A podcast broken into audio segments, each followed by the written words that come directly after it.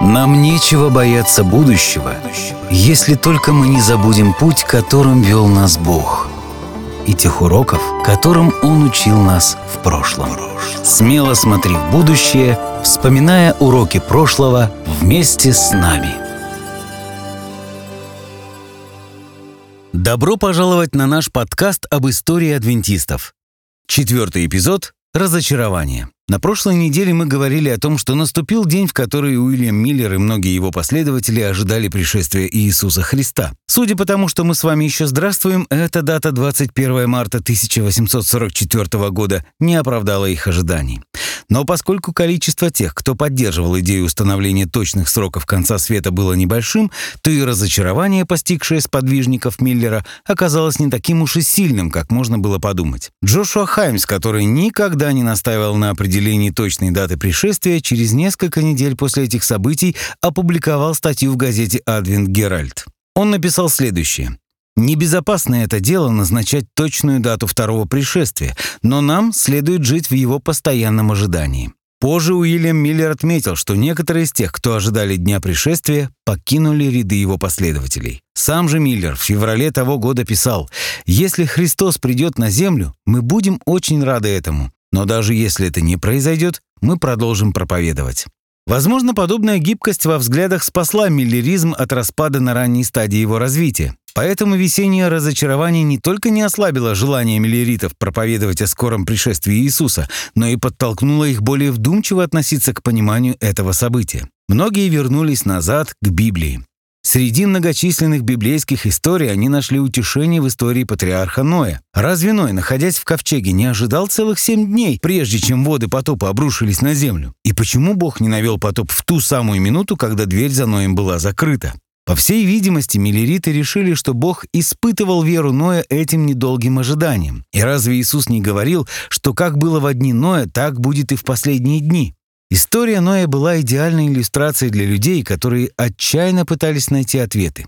Таким образом, пережитый ими опыт разочарования приобретал смысл. Он показывал, что нет ничего удивительного в промедлении Бога, ибо таким образом он испытывает их веру. В 25 главе Евангелия от Матфея Иисус рассказывает притчу о десяти девах, которая также повествует о промедлении. Затем Миллер соотнес все это со словами пророка Авакума, глава 2, стих 3. Ибо видение, хотя и замедлило, жди его, ибо непременно сбудется, не отменится. Они зашли слишком далеко и проповедовали эту весть слишком долго, чтобы сейчас просто сдастся. Им всем необходимо было просто еще немного подождать. Следует отметить, что вышеупомянутое объяснение в первую очередь приняли глубоко убежденные миллериты. Джошуа Хаймс, Иосия Лич, Аполлос Хейл, Сильвестр Близ и другие пришли к выводу, что в систему их подсчета закралась ошибка. Для того, чтобы ее исправить, они позаимствовали систему исчисления у караимских евреев. Согласно этому новому методу, дата выпадала на 18 апреля 1844 года, а не на 21 марта. И снова у ожидающих появилась надежда, и они продолжили ждать, хотя и не с такой уверенностью, как прежде. 18 апреля наступило и прошло, и вновь им пришлось пережить очередное разочарование.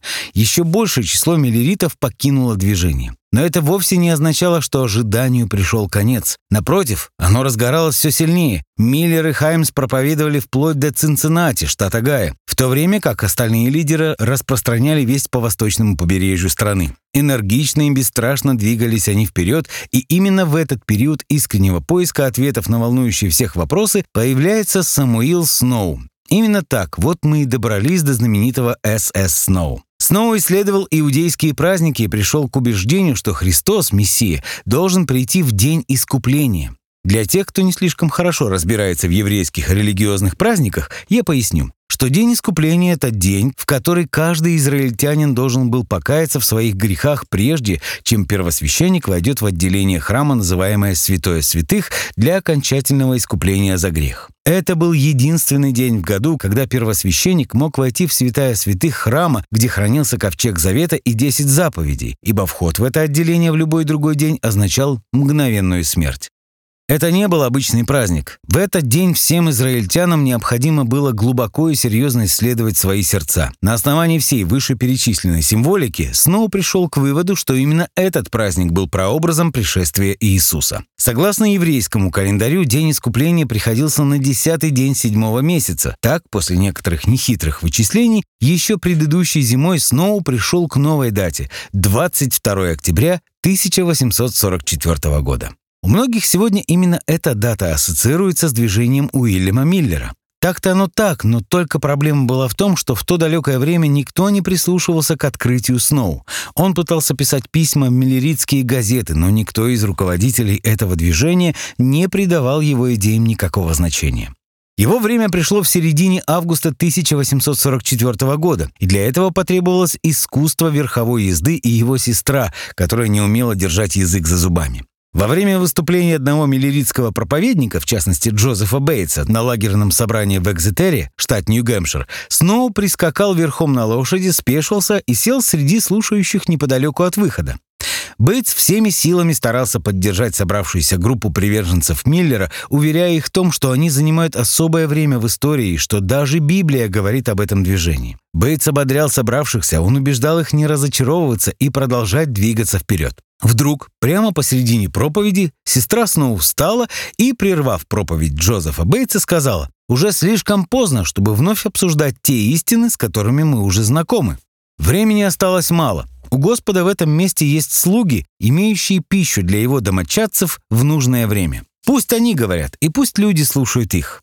Следует отдать должное Бейтсу, который в этой ситуации смиренно приостановил проповедь и, отойдя в сторонку, уступил кафедру Сноу. Во время своего выступления Сноу обращался к отрывкам из Библии, которые были известны всем миллеритам. Это книга пророка Даниила, глава 8, стих 14, и Матфея, 25 глава. Сноу утверждал, что Иисус соблюдал все иудейские праздники, которые должны были исполниться в его жизни. Например, Пасху, которая была прообразом его смерти. Но были праздники, которые еще не исполнились, как, например, День Искупления. В этом году День Искупления выпадал на 22 октября. И согласно выводам Самуила Сеффилда Сноу, Иисус должен прийти всего лишь через несколько недель. Позднее, описывая выступление Сноу, Бейтс сравнил его воздействие на лагерное собрание подобным тому, как дрожжи воздействуют на тесто. Люди, воодушевленные вестью, возвращаясь домой, пели гимны о скором возвращении Христа, говорил Бейтс. Проповедник Джордж Сторс признавался, что он ничуть не сомневался, что Иисус возвратится на землю именно 22 октября.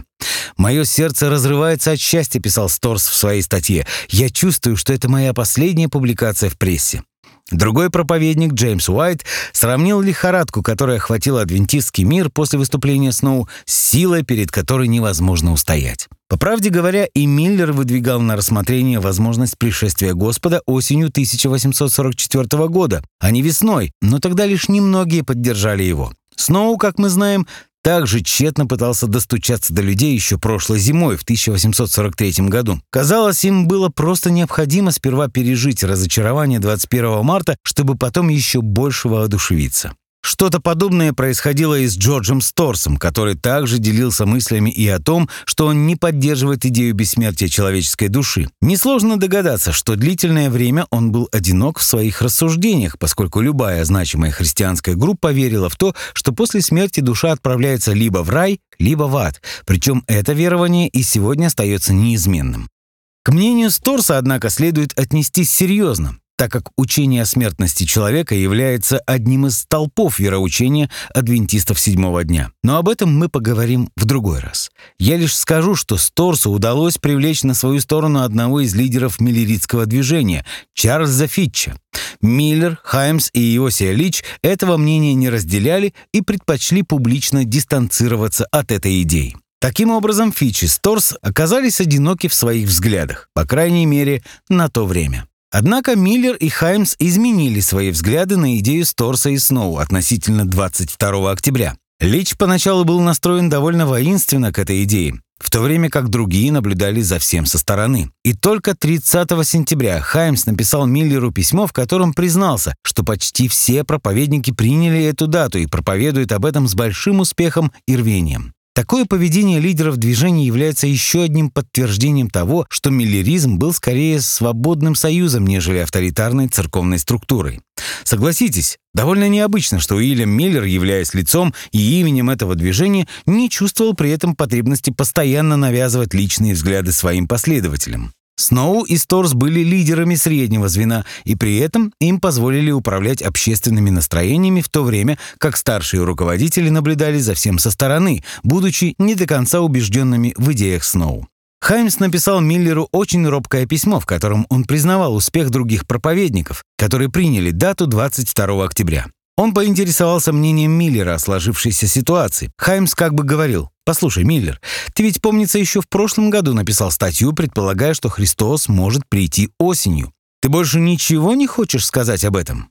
Несколько дней спустя, 3 октября, Сильвестр Близ написал Миллеру письмо, в котором сообщил, что он также поддерживает дату 22 октября. Он призывал Миллера высказать свое мнение по этому поводу. Но так как ответ Миллера затянулся, Хаймс предпринял следующий шаг и уже 6 октября публично признался, что и он разделяет преобладающую веру в то, что Иисус вернется всего лишь через пару недель. В тот же день и Миллер написал письмо, в котором поделился с Хаймсом тем, что он, наконец, согласился считать 22 октября датой второго пришествия.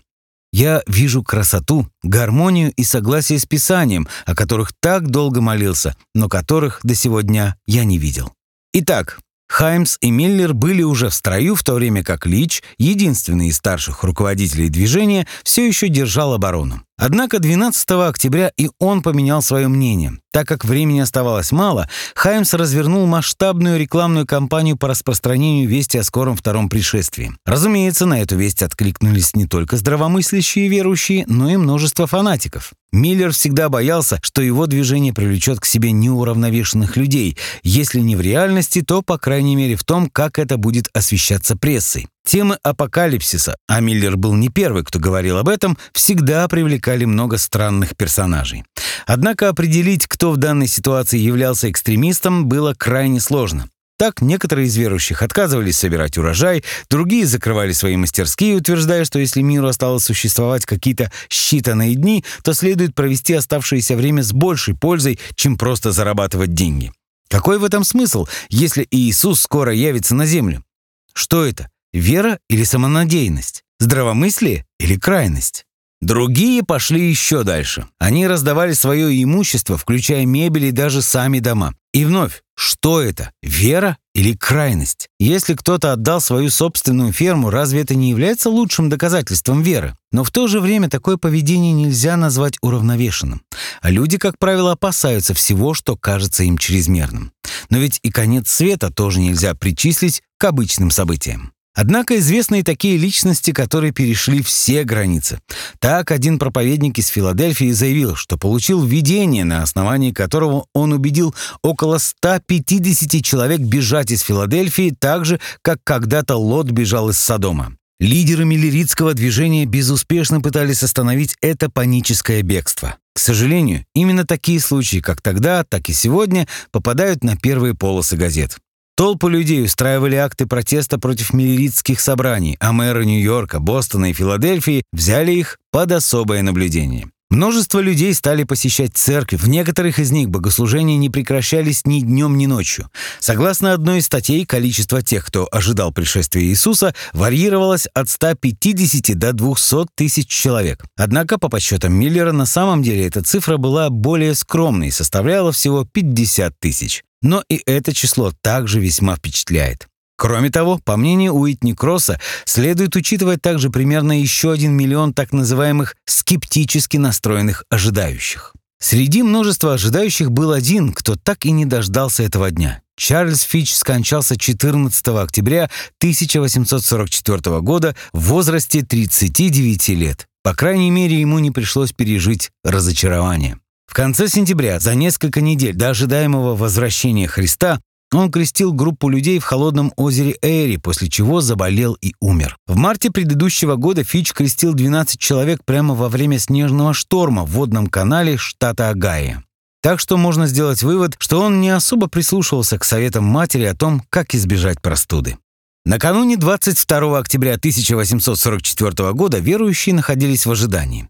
Они не ложились спать и встречали Великий день пением псалмов, молитвами, изучением Слова Божьего.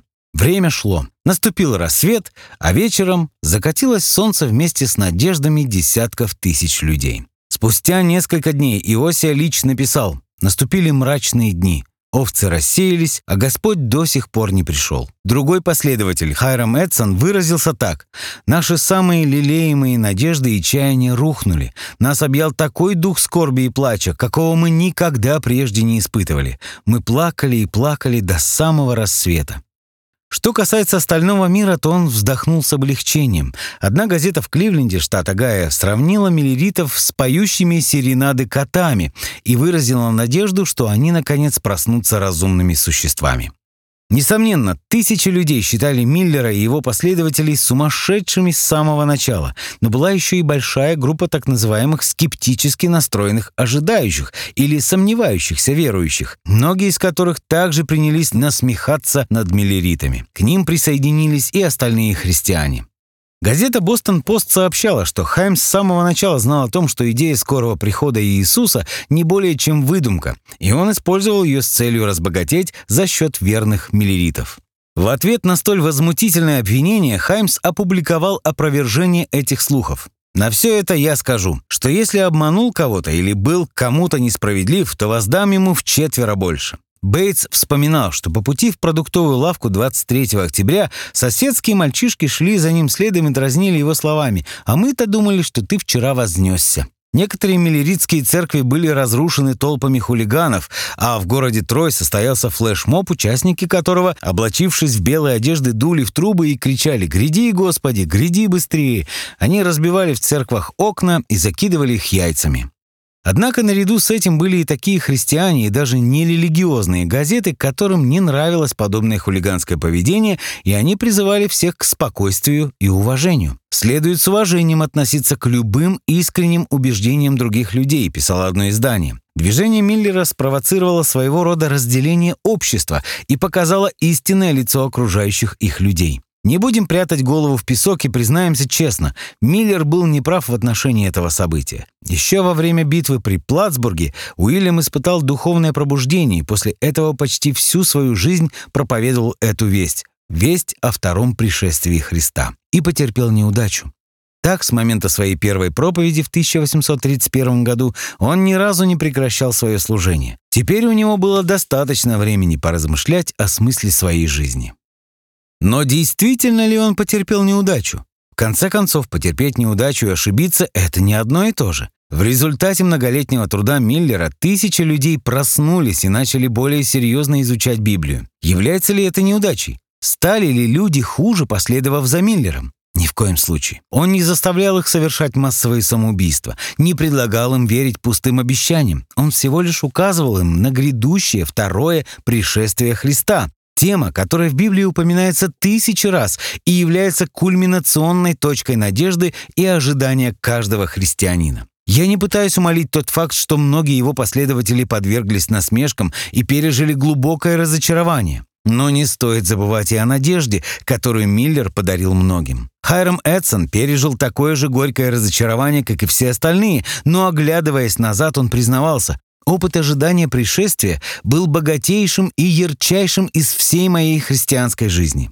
Однако многие все же покинули движение после событий 22 октября. И хотя миллеризм продолжил свое существование, большинство руководителей больше работали над сохранением группы, нежели над привлечением в нее новых членов. Те, кто не ушли, были потрясены и озадачены произошедшим и принялись искать новые ответы. Многие братья и сестры раздали свое имущество, оставили работу и теперь оказались нищими. Джошуа Хаймс вступился за таковых. Он призывал адвентистов помогать друг другу. После великого разочарования большинство лидеров движения остались верны своим идеям, но некоторые, как, например, Джордж Сторс, сожалели о своей причастности к этим событиям. Детище, которое Миллер создал своими руками, мучилось от ран. Этого нельзя отрицать. Многие полагали, что наилучшим выходом в сложившейся ситуации была бы тихая незаметная смерть миллеризма. Дух миллеритов был сломлен, последователи в массовом порядке покидали его ряды, они стали посмешищем для своих знакомых и прессы. Казалось, их ожидает та же судьба, что и любую другую группу, которая когда-либо пыталась предсказать пришествие Иисуса Христа.